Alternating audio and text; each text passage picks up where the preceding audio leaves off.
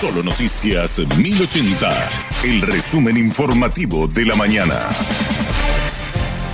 Hola, soy Susana Arevalo y este es el resumen informativo de la mañana. El ministro de Salud, Julio Borba, pidió la renuncia de la directora del Hospital Nacional de Itagua. La doctora Yolanda González presentó su nota de dimisión luego de una reunión con los jefes de departamento. Explicó que la decisión se debió a la presión de los dirigentes sindicales y no a su responsabilidad en el caso conocido como parto en el piso. Ya, ya está, chicos. Yo creo que voy a reunirme con mis colegas con las que trabajé durante eh, estos cuatro años y bueno, voy a presentar mi renuncia en vista a los pedidos de los gremios que están ahí eh, delante, con 15 personas o 20 personas que están ahí diciendo, ¿verdad? Hace mucho tiempo luego que les molesto y este es el lugar, el, lo ideal, ¿verdad?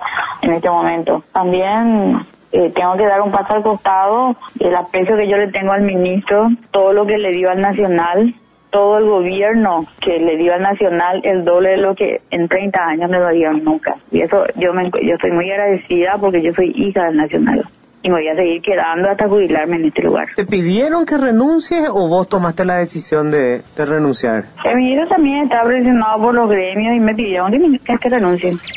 La policía encontró 39 vehículos de gran porte en un depósito en limpio. Llegaron al lugar para cumplir una orden de recuperación de un tractor por falta de pago, pero se encontraron con un enorme depósito con vehículos vinculados al clan Insfran. Se refiere al caso el comisario Luis López. Prácticamente es oculto, no se tenía conocimiento de ese lugar, no se tenía prácticamente la, los investigadores, los agentes fiscales ya no estaban en conocimiento de que estos vehículos estaban en guarda ahí. No es un depósito judicial fiscal, no. Y encontramos exactamente 39 vehículos en total, todos los vehículos ligados al clan Isfram o a la investigación a Ultranza Paraguay, incluido el tractor que iba a ser secuestrado por la falta de pago correspondiente. Consultamos con los vecinos y ellos manifiestan de que hace un año aproximadamente empezaron a llegar los vehículos en ese lugar.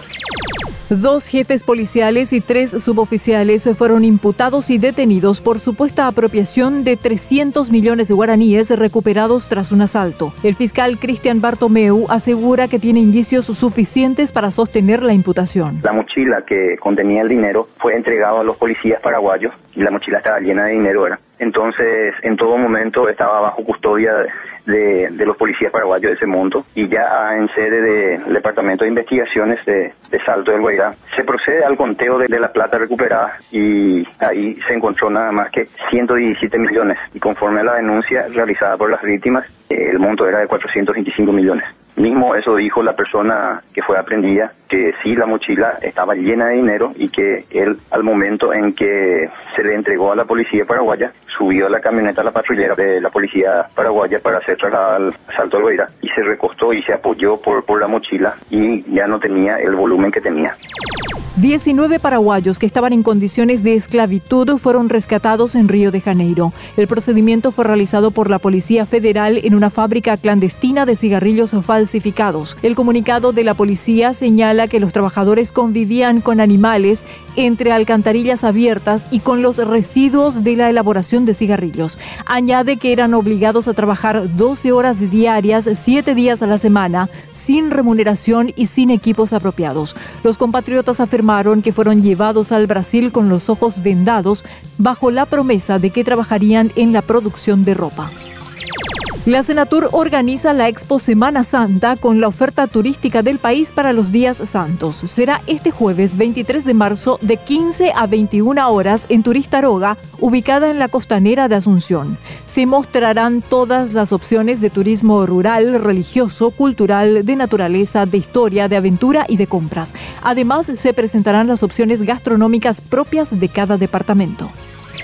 Hasta aquí el resumen informativo de la mañana. Que tengas muy buen resto de jornada. La información del día aquí, en Solo Noticias 1080.